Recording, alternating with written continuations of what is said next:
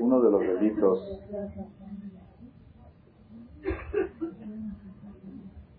uno de los delitos más graves que existen en las leyes de todos los países a nivel internacional, uno de los delitos que merecen la cárcel en todos los países del mundo es quemar la bandera. Quemar la bandera de un país considera un delito contra la patria, aunque no le hizo daño a nadie. ¿Qué hizo? Quemó la bandera. No perjudicó a nadie, no le robó a nadie. No evadió impuestos, no le quitó nada. Pero atentó contra la bandera, contra el prestigio de la patria. Atentar contra el prestigio de la patria es un delito sumamente grave que merece reclusión. Esas leyes en casi todos los países del mundo. Hay en Estados Unidos, hace dos años hubo manifestaciones que querían, querían cancelar esa ley, decían que eran contra la, contra la democracia, contra la libertad de expresión. Si hay libertad de expresión, entonces yo me quiero expresar en contra de la bandera. Y la manera de expresar es agarrar una bandera que yo la compré, no es que se la estoy robando a alguien, es mía, la estoy quemando. Es una forma de expresar mis ideas. Entonces, ¿cómo me puedes meter tú a mí a la cárcel por quemar la bandera mientras hay libertad de expresión? ¿Ok? Hubo una manifestación en el Congreso y no pudieron quitar esa ley. Esa ley en los países más democráticos del mundo está prohibido quemar la bandera. ¿Cuál es la bandera de Dios?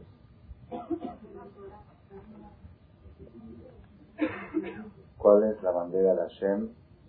Porque yo creo que también en el reinado de Dios en el mundo también existe el grave delito de quemar la bandera. Existe el grave delito de quemar la bandera y, y está escrito en el Zohar Akadosh que todas las leyes que hay en los gobiernos de abajo son semejantes, el sistema de juicio es semejante a lo que hay arriba en el cielo. Dios puso en la mentalidad de los seres humanos que el sistema legislativo sea similar al sistema legislativo de arriba. Así como aquí abajo hay jueces y fiscales y abogados defensor, esto todo viene en el Shaman también.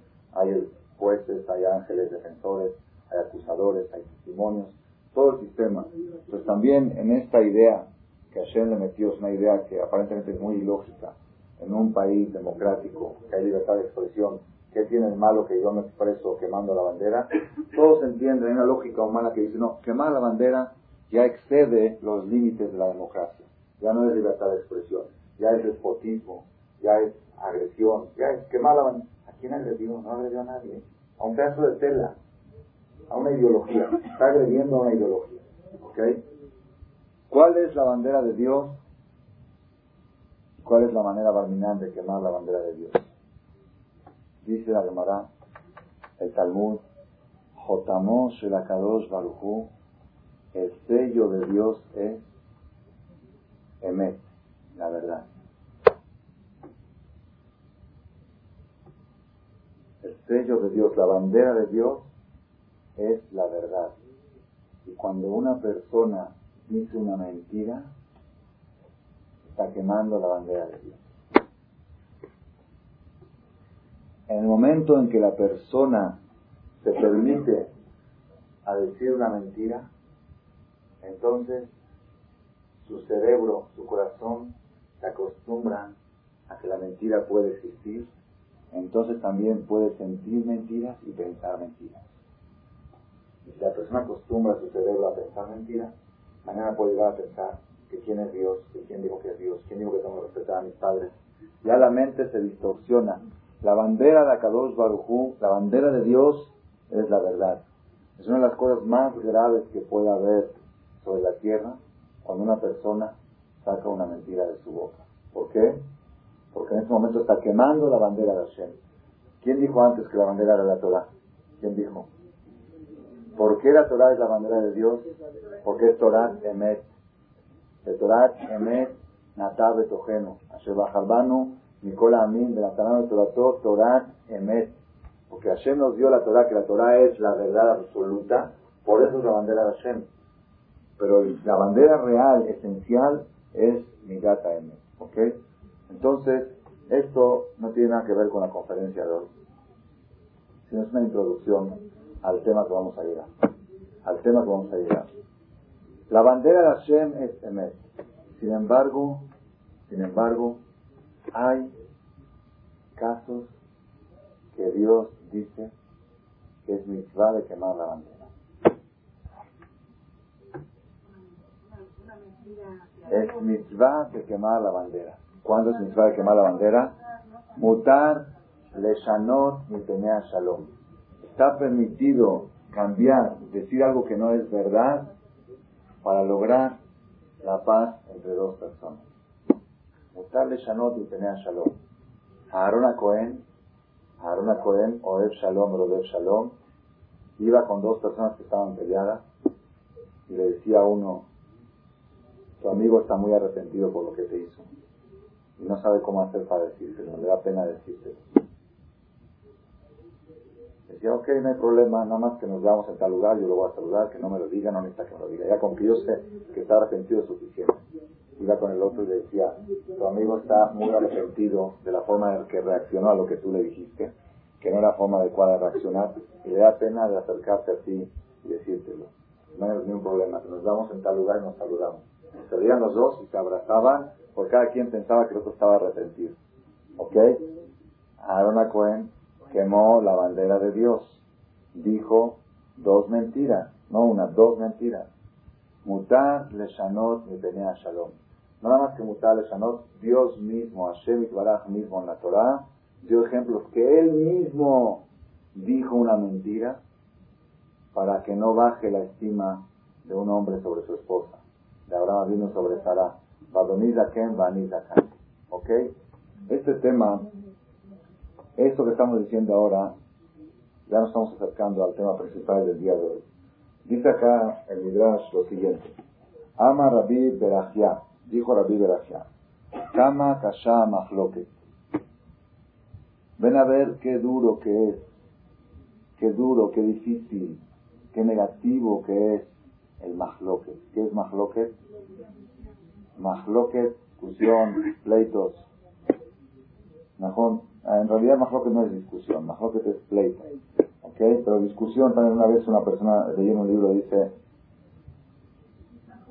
no conviene, nunca te conviene discutir. ¿Por qué?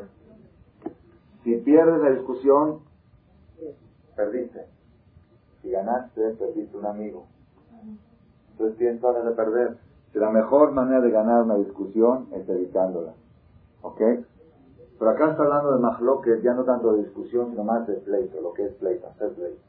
Ven a ver qué duro, qué negativo, qué tan malo es hacer mahloket. Sheredin shel mala, en consim eran ben shanaba mala. El tribunal celestial en el cielo ¿Desde qué edad empiezan a considerar a la persona responsable de sus acciones para castigarlo? ¿Desde qué edad? desde los 20 años.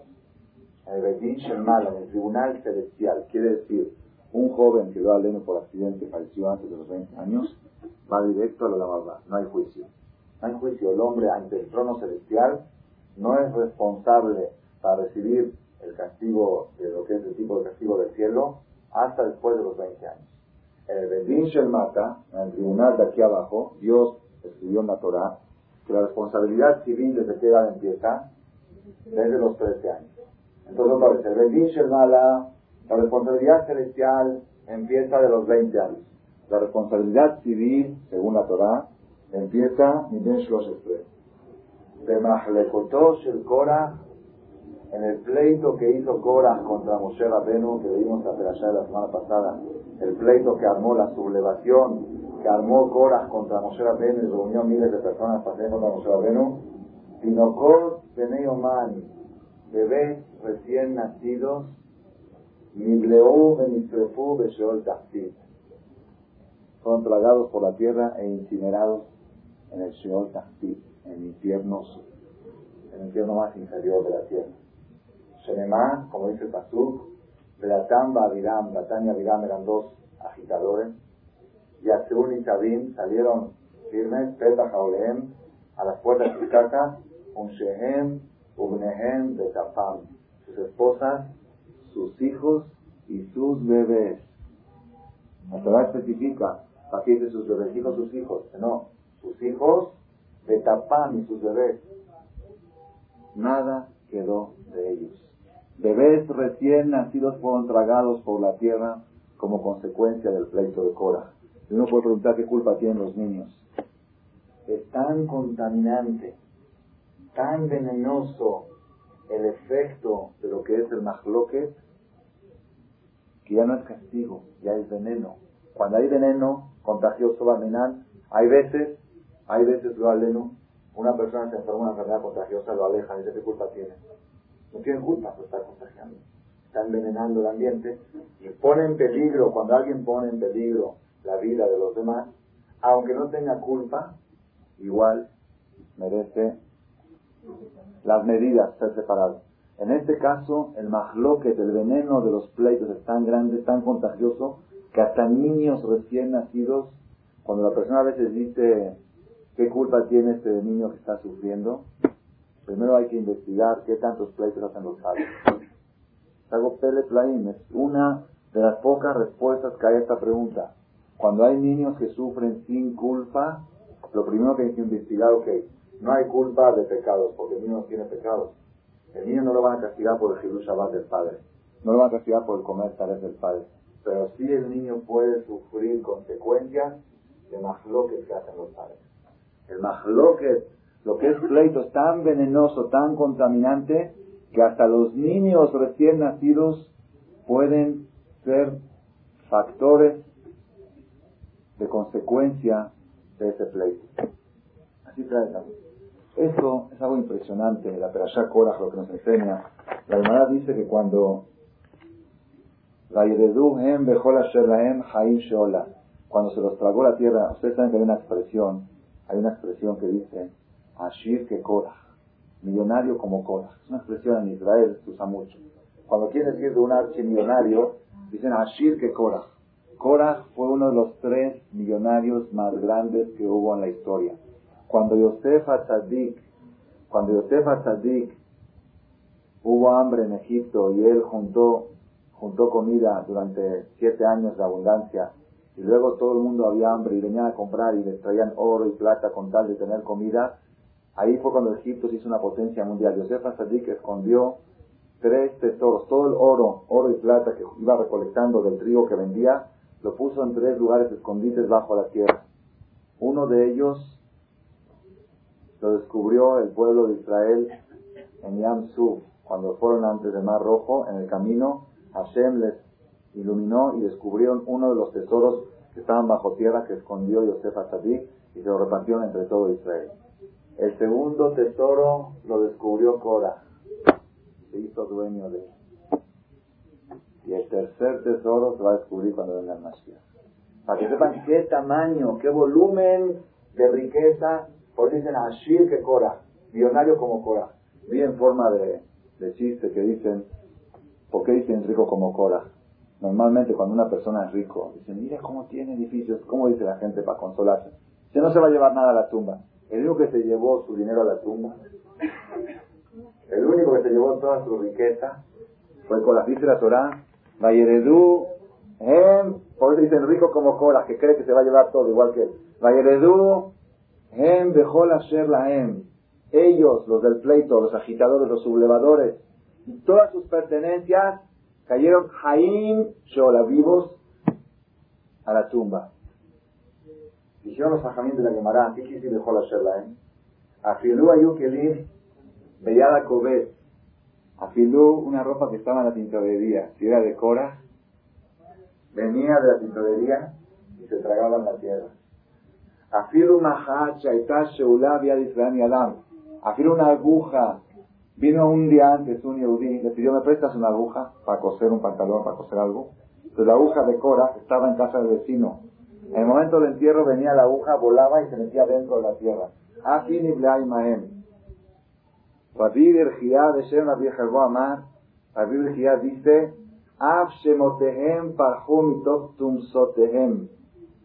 También los nombres que estaban en el pasaporte y en el acta de nacimiento que estaba en el gobierno, los papeles del gobierno, decía el nombre Korah Benizar, ese nombre se salió de ahí y se enterró en la tierra.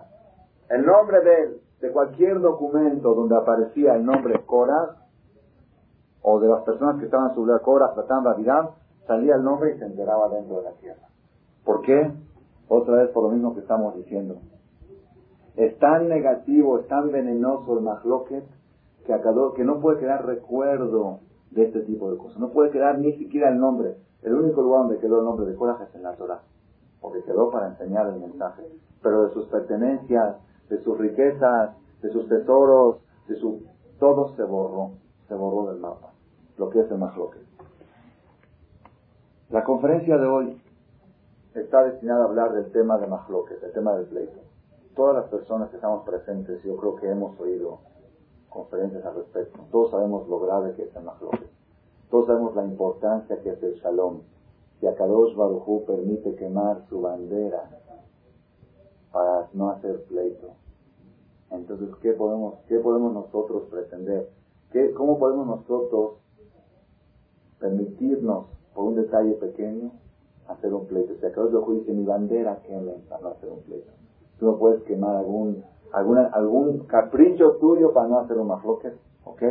Entonces todos sabemos que venían de Shalom, la Gemara dice, que abot, Kol machloket shi shem shamayim, sofal kayem. Mejor machloket shenale shem shamayim en sofal Toda discusión que es bien intencionada, con buenas intenciones, de Shem Shamaim para Dios, para, con buenas intenciones, sin intereses creados, al final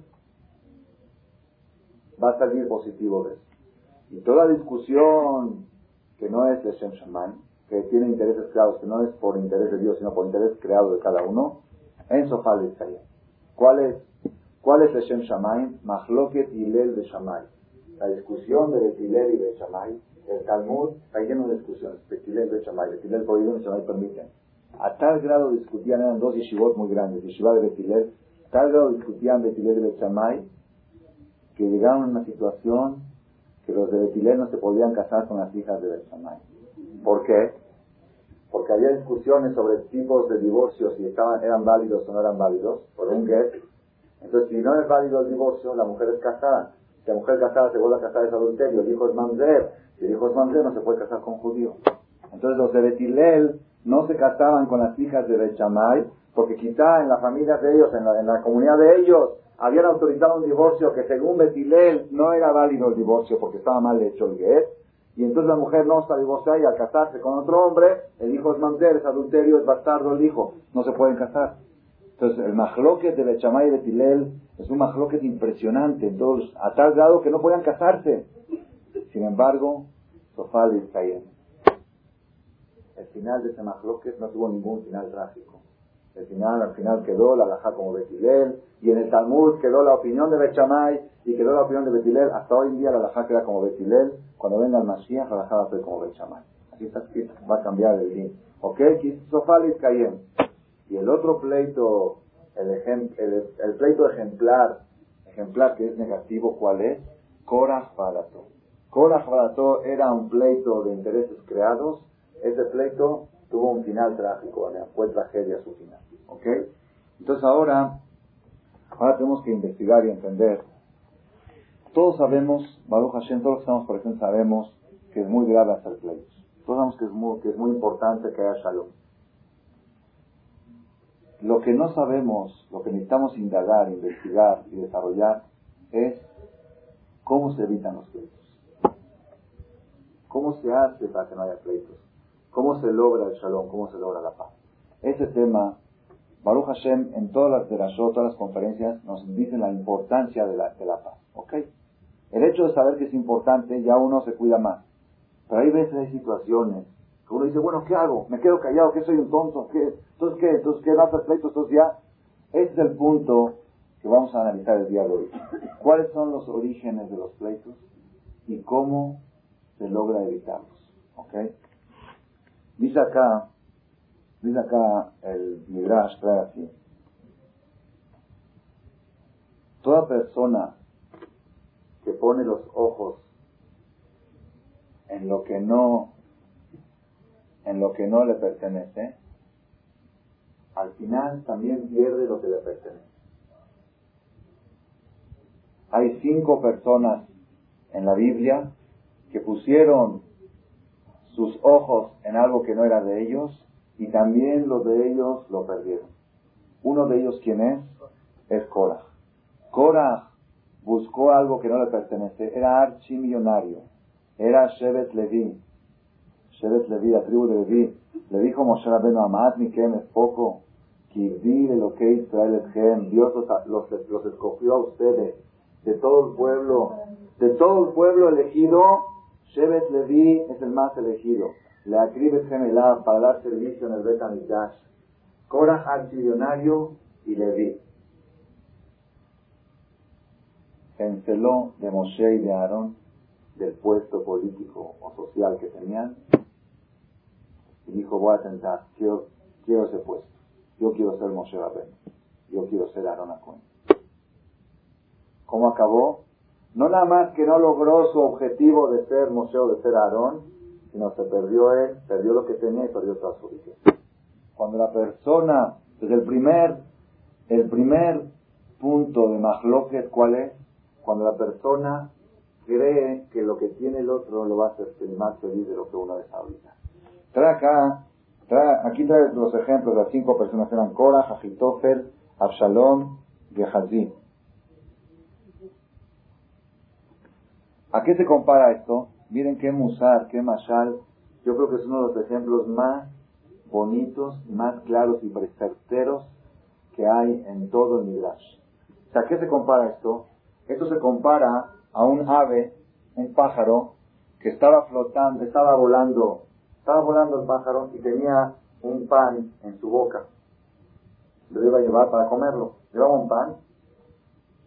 Y de repente, ¿qué vio? Vio en la sombra, en la tierra, otro ave con un pan más grande. Pero era la sombra de él. Pero la sombra se ve más grande. Se dijo, ¿por qué, ¿por qué ese ave tiene un pan más grande? ¿Qué? Tiró el pan de él al mar y fue por ese pan más grande. Cuando llegó vio que no había nada. Son un ejemplo certero, certero. Cómo la persona está viendo lo que tiene el otro y lo ve más grande. Todo lo que se antoja de lo que tiene el otro es la sombra de lo que tú tienes. Esa sombra ahí se ve más grande, es el espejo. Entonces uno deja lo que uno tiene para buscar lo del otro, al final se quedó sin lo del otro y sin lo que uno tiene. Así pasa con la gente que son infieles en su hogar, así pasa con niños, así pasa con adultos. Es uno de los mensajes más impresionantes de la vida. La persona va a buscar lo que no tiene, de mientras deja lo que tiene. Cuando ya llegó allá dijo, no, esto no era lo que yo buscaba, quiero regresar a lo que tenía y ya perdió también lo otro. ¿Ok? el primer paso, ¿por qué la gente hace pleito? Porque busca lo que tiene el otro. ¿Ok? Ahora, y quiere arrebatar lo que tiene el otro. Ahora, segundo paso. Segundo paso. ¿Por qué el otro le sigue el pleito? Porque cree que se lo pueden arrebatar. Está leyendo, son dos mensajes impresionantes, la botay. Cree que se lo pueden quitar. Está leyendo la botay. Este musar, este musar, si la persona, si la persona se asegura de estas dos cosas. Primero que todo, no creas que lo que tiene el otro es más bonito que lo que tú tienes. Aparentemente tú crees que ahí está la felicidad. La felicidad está en lo que tú tienes. Sé feliz con lo que tienes. Es. Ok. Un problema. Ok, yo soy feliz con lo que tengo, pero me lo quieren quitar. Me lo quieren quitar. ¿Qué hago? Ahí viene, ahí viene el punto, la botella. Pongan atención. Este musar es un musar, un musar muy grande. Lástima que no hay mucho tiempo. Las pruebas de la vida nos enseñan, las pruebas de la vida nos enseñan cómo Nadie le puede quitar nada a nadie. Si la persona estuviera seguro, si la persona estuviera seguro 100%, no hay alguien en el mundo que pueda tocar algo que te corresponde. No hay. No hay. Cada persona, si vino alguien y te quitó 100 pesos, se los quitó. Te engañó y se los llevó. Una de dos. Una de dos. O que esos 100 pesos no te correspondían. Puede ser. Dos. Quizás sí te correspondían y Dios te los va a mandar por otro lado. Pero la tercera opción, ¿cuál es la tercera opción? ¿Me correspondían me lo quitaron? No existe. No existe. Y ahí, es donde está el error fatal de la humanidad. ¿Qué es lo que lleva a todos los pleitos? Que la persona cree que puede existir algo que es de uno y alguien te lo puede quitar. Entonces eso me hace que yo haga pleito, no voy a permitir que me lo quiten. Pero si la persona estuviera seguro 100% en este mensaje, se acabaron los problemas, se acabaron los pleitos. Se acabaron los pleitos. ¿Por qué voy a hacer pleito? Si me corresponde, no me lo, no me lo pueden quitar. Si no me corresponde, si no me lo quitan, me lo va a quitar otro y si no se va a perder por otro lado. Entonces no es él. Los seres humanos, pongan atención, los seres humanos no pueden cambiar las pertenencias uno del otro. A tal grado, a tal grado, una vez en el Israel, allá, con el Rab Marin Diskin, era un Rab muy importante, famoso en Jerusalén, hace como 80, 90 años falleció. Hubo una boda, una boda. Llega el Hatán, eran las, la tarde, las 5 de la tarde. Dice, Areat Mekudesh escribe Tabazo que das Moshe de Israel. Le va a poner el anillo, se le cae. Levanta el anillo. Areat Mekudesh escribe Tabazo que das Moshe de Israel. Pone el anillo y otra vez se le cae. Levanta el anillo, Areat Mekudesh y la tercera vez se vuelve a caer. Cuando pasa una cosa tres veces, ya no es algo casualidad Dijo, ya no es buena suerte. Si siempre te busca que haya buena suerte, ya va. Ya no es buena suerte. Se bajó de la jupá del Hassan y dijo, no me caso. No me caso. Si Dios me está demostrando, además, puede ser normal tres veces que se caiga el anillo, no es normal. Le dijo el Madrid Biskin, levanta el anillo y la casa. Jajam dijo, Jajam dijo, fue a mi por cuarta vez y no se cayó el anillo. Después de la jupá, dijo Jajam, ¿me puede explicar? ¿Qué, es lo que pasó? Dice en el Shamaim estaba escrito 40 días antes que nazca. El día fulano, en la fecha fulano, a las 5 y 10 de la tarde, el señor fulano de tal va a obtener una mujer y va a ser marido de tal mujer. Faltaban 10 minutos, eran las 5 de la tarde. Eran las 5. No se puede adelantar ni atrasar lo que te toca. El momento preciso, la cantidad precisa a tan, tan, tan exacto Kadosh Barujú en cómo tiene marcado cada cosa para cada persona, cuando David Amelech, cuando David Amelech, Kadosh Barujú, ponga atención, Rabotai, este mensaje, una vez dije yo, ¿por qué es tan grave robar? ¿Por qué es tan grave robar? ¿Por qué? Cuando alguien le roba a alguien algo a otro, no le está quitando nada. De todos modos, si no le toca, no le toca. Y si le toca, Dios se lo va a reponer. ¿Por qué es tan grave robar? La gente cree que robar es grave porque le estás privando algo al otro.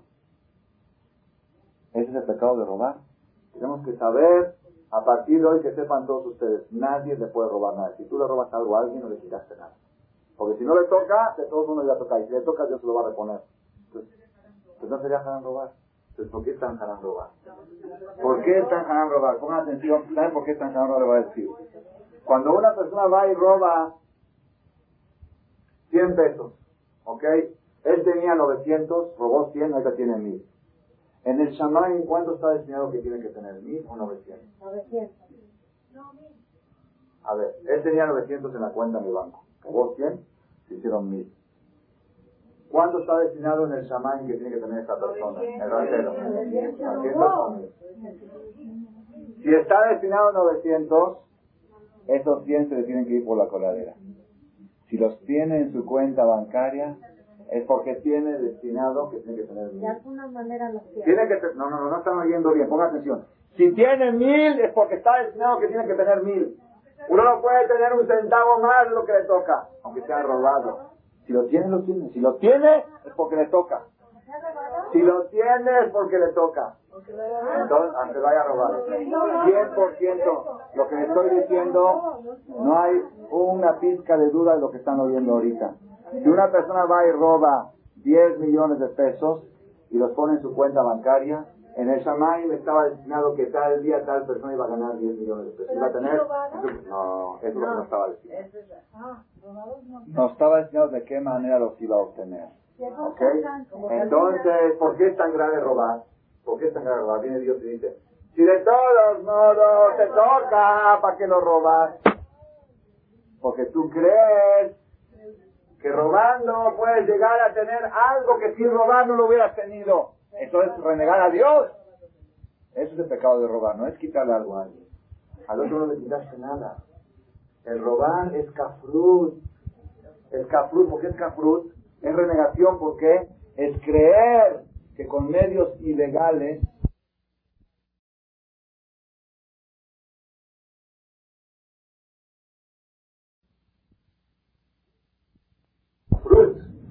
Ah, pero yo estoy viendo que robé y los tengo. Si los tienes, te tocan. Y si no te tocan, se te van a ir por la coladera. No hay, no hay tercera opción. Hay dos opciones. Si los tienes y los, se te conservaron, de todos modos van a ser tuyos. Una persona que toda su vida escapó, hizo negocios transando y tiene 3 millones de dólares en el banco, esos 3 millones los tenía destinados, porque si no, no los tuviera. ¿Están oyendo? Y si no le... Entonces, ¿cuál es el pecado de transar? ¿Cuál es el pecado de transar? ¿Cuál es el pecado transar? Es caprut. Es porque estás creyendo que puedes cambiar lo que te toca por medios ilegales. Es el pecado de robar. Y aquí, Rabotai, aquí viene el mensaje, ese es el mensaje más importante. Ahora la persona puede decir, ponga atención, vamos a avanzar un poquito más. Todos nosotros, todos nosotros, Baruch Hashem, los que estamos presentes, sabemos esto. Sabemos que nadie le puede quitar nada a nadie. Lo que le toca a uno es de uno. Y si te lo quitaron, porque de todos modos no era tuyo. Y si es tuyo, Dios te lo va a mandar por otro lado. En este aspecto, en este aspecto, Baruch Hashem, la mayoría de los pleitos que tenemos entre la sociedad nuestra, al menos en la sociedad, ¿cómo? No es por motivos de dinero. Vamos a, yo creo que la mayoría de los pleitos, el 99% de los pleitos entre suegras y nueras, hijos y, y yernos y cuñados y hermanos, la mayoría de los problemas no vienen por problemas económicos. Hay, existen pleitos por problemas económicos, pero la mayoría no son por eso. ¿Por qué viene la mayoría de los problemas? Viene por el honor, por la posición social. Porque me ofendió, porque no me dan mi lugar, porque entré y me sentaron en la segunda mesa en vez de en la primera. Esos problemas, ahí sí, ahí se aquí ya nos, aquí ya nos van a decir que también eso está destinado. Aquí no, la posición social, ¿quién lo define? La sociedad. La sociedad define qué posición social le da a cada uno. Ahí sí tengo que ir como un león a defender mi posición social. Y que nadie trate de denigrarme o de degradarme o de hacerme de menos. ¿Ok? Aquí viene Rabotai, aquí viene el error de Cora. Cora no quería dinero. Cora no quería dinero. Cora era así, multimillonario. Cora quería posición social. Dijo, posición social, ¿por qué Moshe Rabbenu es el dirigente de toda Israel? Porque él es muy abusado y muy astuto y supo ponerse en esa posición. Yo ahora le voy a demostrar que yo soy más abusado que él. Yo me voy a poner en su posición. Reunión, tengo fuerza, toda la gente está conmigo. El pueblo estaba con Cora. El pueblo estaba con Cora.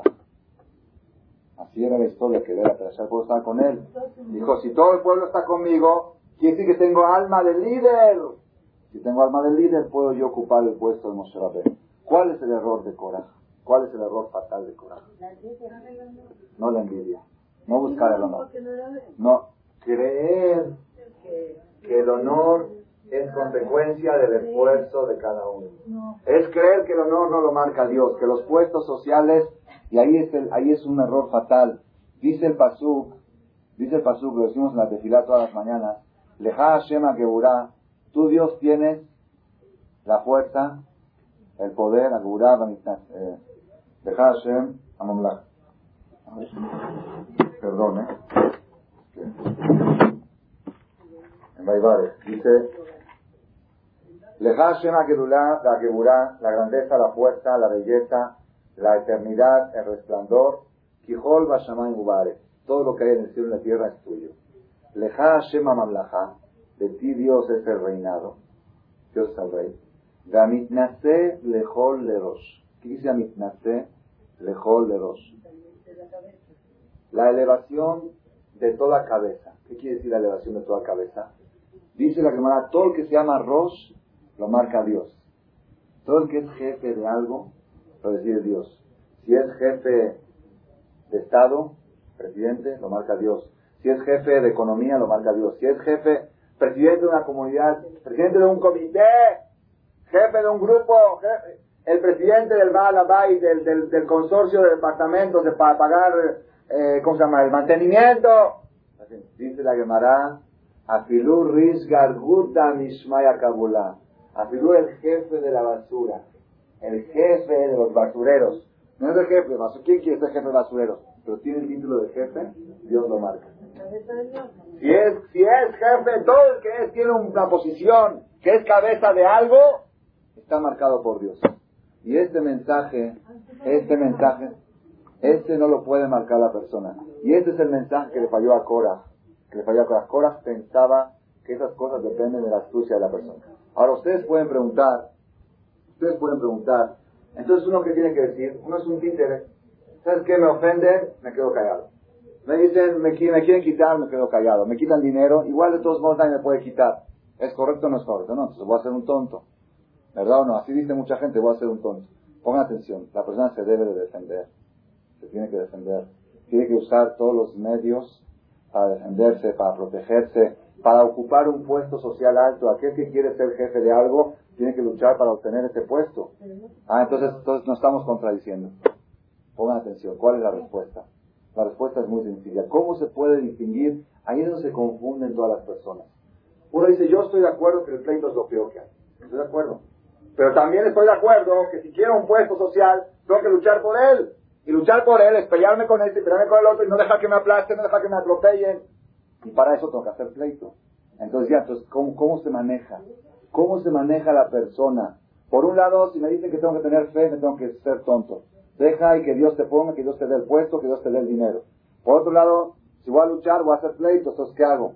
Pongan atención, acá viene la respuesta clara y precisa Lástima que no hay tiempo para extender, es una plática para 3, 4 horas. La respuesta es la siguiente, pongan atención. No vamos a tardar 3, 4 horas, en 5 minutos tenemos para acabar. Pero es esencia, esencia de filosofía, lo que vamos a decir ahorita. La respuesta a todas las preguntas de la vida es la siguiente. Todas las preguntas se contestan con esta, con esta frase que vamos a decir ahorita. Mientras tú uses medios legales para lograr tus objetivos, es válido. Es válido, es aprobado y es elogiado. Cuando tú acudes a un medio ilegal para lograr un objetivo, ahí es donde fracasan los seres humanos. Ahí es donde la persona ya está creyendo que el esfuerzo es el que trae el, objetivo y no es la mano de Dios. Dios dijo, tú tienes que llegar a ser presidente de este comité. Tú vas a ser presidente, nada más que tienes que luchar. ¿Cómo luchar? Esforzarte, trabajar bien, demostrarte, mostrar tu capacidad, ganarte el título. Eso es válido. No nada más que es válido, así debe de ser. Dios dijo que tú tienes que ganar 100 millones de dólares. Amén. Todos ustedes. ¿Ok? ¿Qué tienes que hacer? Trabajar, abrir tu fábrica, vender, esforzarte, hacer todo. ¿Ok? Hasta ahí, si tú te quedas en tu casa, Dios, ¿verdad que me tocan 100 millones? Mándame uno a cuenta. Barminan es un rasha la persona que hace eso. ¿Por qué? Así dice el bueno, ¿por qué? Rambam dice, ¿por qué? Porque él se cree que él merece que Dios le haga milagros, como, como Adán antes del pecado. Adán antes del pecado así era. Dios le daba todo. Después del pecado, con el tu frente comerás el pan. ¿Tú te crees tan grande para que estés sentado en tu casa y Dios te mande la parnasá? Ahora viene peor la cosa. ¿Ya entendieron? Entonces la persona cuando Dios le destinó que va a ganar una cantidad de dinero, tiene que hacer todos los esfuerzos que están en sus manos para ganarse lo que le toca. ¿Ok? ¿Dónde empieza el problema? Si dentro del trabajo y del negocio tienen que hacer una operación, una venta, y tienen que hacer algo chueco, para poder hacer esa venta, engañar, vender una mercancía más barata por una más cara y hacer algún engaño, mandar de menos o recibir de más, declarar menos. Entonces tienes que hacer algo ilegal para lograr esa cantidad que te toca. Ahí es la prueba. Si tú crees que Dios es el que destina las cosas o crees que el hombre es el que marca su destino. Si crees que Dios lo marca, no puedes acudir a un medio ilegal. El acudir a medios ilegales, un hombre cuándo tiene que trabajar diario? ¿Cuánto? 8, 10 horas. Una persona que se queda trabajando hasta las 12 de la noche para ganar un peso más, ya está acudiendo a un medio ilegal porque está haciendo un esfuerzo exagerado. Porque él cree, él cree que el esfuerzo es el que trae el éxito. Si el esfuerzo trae un esfuerzo normal, un esfuerzo natural, tú tienes que llegar a tu casa a horario, a cenar con tu mujer, a ver a tus hijos. Pongan atención, Rabotai. Pongan atención. La persona tiene que buscar en la vida sus objetivos con su esfuerzo. Porque es la ley que Dios dijo con el sudor de tu frente, comerás el pan. Todo. La posición social, el respeto en la sociedad, cómo te va a tratar tu suegra, cómo te va a tratar tu nuera, todo lo tienes que ganar. ¿Ok? Pero te lo tienes que ganar con medios legales. Si tú, para ganarte una posición social, tienes que faltarle el respeto a alguien, ya estás usando un medio ilegal para lograr un objetivo legal. Ahí estás fallando. Rabotay, una de las armas, acá viene el secreto de la conferencia de hoy, una de las armas más ilegales que existen en el mundo es el pleito. Si tú para obtener algo necesitas hacer pleito, estás usando un arma ilegal para lograr un objetivo legal. Y ese es el error de Korah. El error de Korah, Korah, él podía haber dicho, yo quiero llegar a ser Moshe Rabben, ¿ok? Yo creo que a mí me toca ser Moshe Rabben. ¿Por qué? Porque él vio en profecía, él era profeta, vio que iba a tener un nieto, Shmuel, que iba a ser más grande que Moshe y Aarón juntos. Se dijo, si mi nieto es más grande que Moshe y Aarón juntos, lo más probable es que yo sea por lo menos como uno de ellos, como Moshe o como Aarón. Quizá de veras, Coras creía que a él le tocaba el puesto. ¿Qué toca el puesto? Ok. Mejórate, perfeccionate, reza, ayuna, haz cosas, a ver, haz el esfuerzo legal para lograr ese objetivo. Si tuviste que armar un pleito, un escándalo para lograr ese objetivo, usaste un medio ilegal. Y este es el musal más grande. Lástima que no para extender. Les voy a contar nada más un más pequeño de la vida real, porque hay más de la historia y más de la vida real. Cómo todo lo que sucede en la tierra lo marca el Creador y no lo marcan las personas. Hace cinco años después de la guerra del Golfo del Pérsico, ¿cuándo fue la guerra del Golfo? Cinco años. En la guerra del Golfo, después de un mes, ahí están los periódicos. El presidente Bush declaró, le preguntaron por qué no sigue, por qué no sigue destruyendo Bagdad cuando ya habían llegado a El presidente Bush dijo, los días de Saddam Hussein están contados con los dedos. Ya es cosa de tiempo. Ya, después de haber tenido una derrota, murieron 100.000 soldados iraquíes en la guerra del Golfo. Estaba bloqueado el país, no había medicinas, no había comida, estaba destruido todo. El pueblo solito se va a rebelar y lo van a derrocar. ¿Para qué lo tengo que hacer yo? Que, se arreglen. Ya, es, es llamar Purim. Sus días están contados con los dedos. Los hombres más populares que había en la política internacional en esa época eran tres. Era George Bush, que logró unir a todo el mundo bajo una causa, sin que Rusia se oponga. ¿okay? El segundo más popular era Gorbachev, porque apenas en ese tiempo se estaba desintegrando la Unión Soviética y él podía haber dicho, yo también, yo tengo, yo tengo aquí parte, dejó a Estados Unidos actuar. Y el tercero más popular era Ishaq Shamir. Hak Shamir, que era del partido del Likud, partido de derecha, partido muy agresivo, oficialmente es agresivo, y en el momento en que cayeron los misiles a Israel, lo natural era que se metan en la guerra, y solamente para respetar la alianza internacional, se contuvieron y se aguantaron 39 misiles que cayeron en Israel. ¿Para qué? Para lograr el objetivo internacional que estaban unidos todo el mundo bajo ese objetivo. Tres personas más populares hicieron unas encuestas en esa época, si hacían elecciones democráticas un mes después de la guerra del Golfo en los tres países, esas tres personas recibían el 90% de los votos. Después de la guerra del Golfo, todos los países del mundo mandaron millones de dólares a Israel, Alemania, porque como indemnización por el hecho de quedarse callado. Todo el, el apoyo mundial que recibió Israel fue algo, fue un Kiddush Hashem. Todo el mundo hablaba bien de Israel políticamente. Todo gracias a quien, a Isaac Shamir, un dirigente maduro que supo cómo actuar en una situación tan delicada. Si hacían elecciones en Estados Unidos, George Bush recibía el 90% de los votos. Y en Rusia lo mismo. Y Saddam Hussein, sus días están contados con los dedos. Pasaron menos de año y medio. Menos de 18 meses.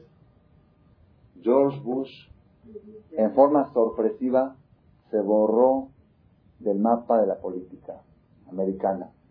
Ustedes saben que este, este Clinton es el presidente más joven que tuvo que hubo en la historia de Estados Unidos. ¿Cómo llegó un presidente tan joven a ser presidente? Nadie se atrevía a poner su candidatura, no querían quemarse, era, era, era perder seguro. Un año antes de, los, de, las elecciones, el que se atrevía a poner su candidatura era ir a perder. ¿Quién va a una, batalla que va a perder seguro? No vamos, no vamos a ver si tiene chance de ganar.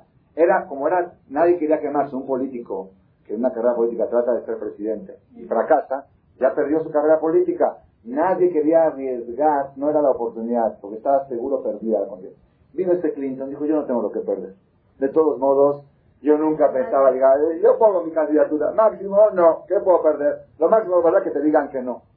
Puso su candidatura, las cosas empezaron a cambiar, empezó los impuestos empezaron en Estados Unidos a crecer, la gente estaba descontenta, en un año se olvidaron todos de la guerra del Pérsico, se dio todo, se borró del mapa Bush, ahí está Clinton el presidente.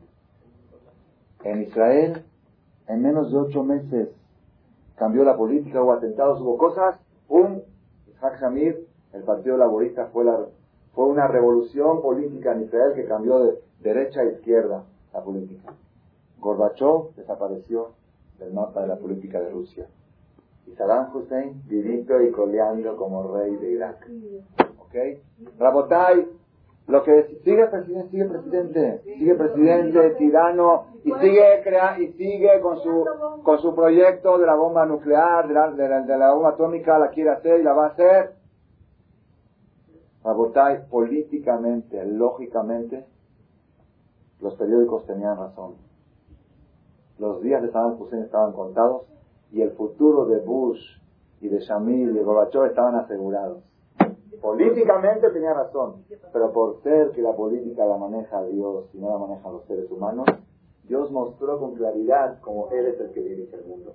Este sigue siendo rey y los otros están fuera de la política. Y estos ejemplos se repiten y se repiten en miles de casos de la historia, se van viendo cuando se ven todas a favor. Simón Pérez en Israel, las encuestas le daban cinco votos a favor, no pueden creer que es lo que sucedió en estas elecciones. Las encuestas de tres, de tres encuestadores, tres compañías encuestadoras, daban 5% a favor del Partido Laborista.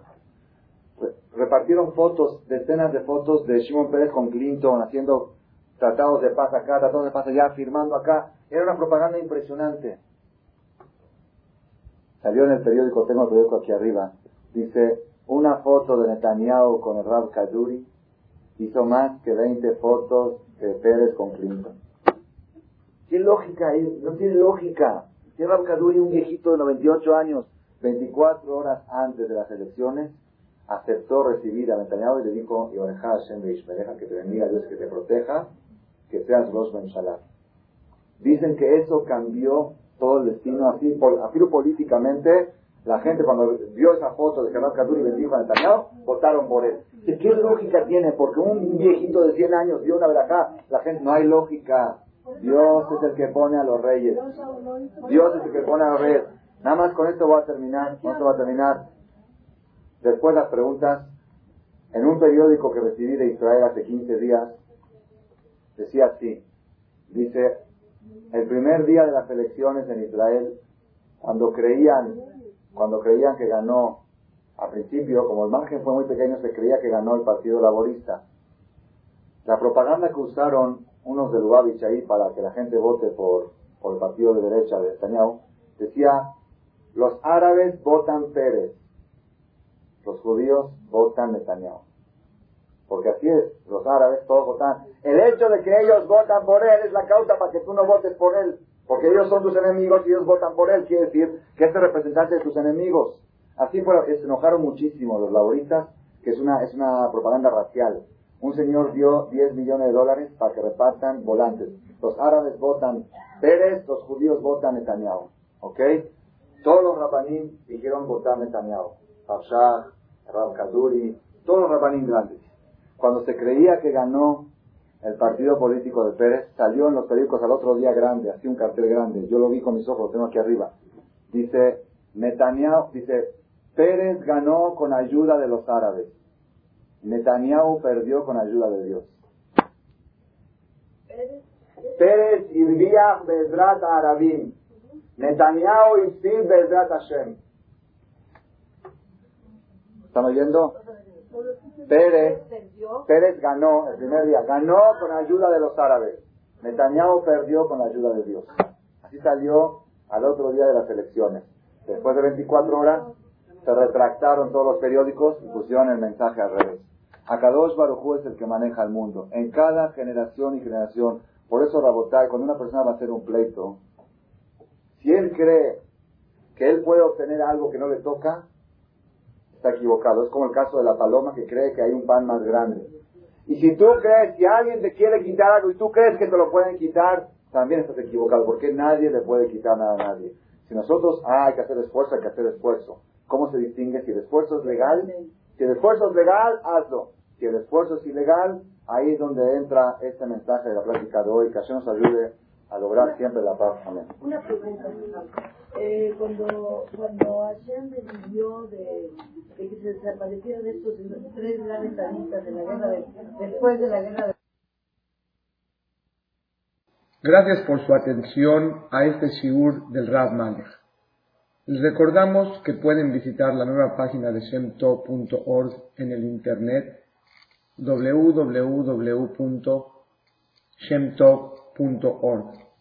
Actualmente la página cuenta con varias secciones.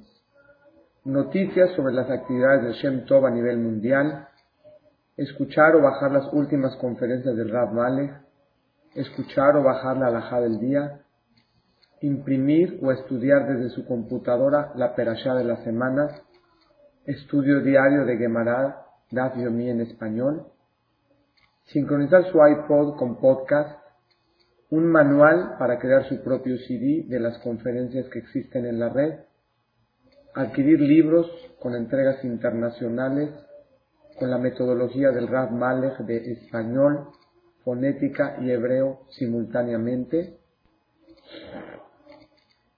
así como ubicar las ciudades en donde se reparten CDs a nivel mundial. Es que la misbot y muchas gracias.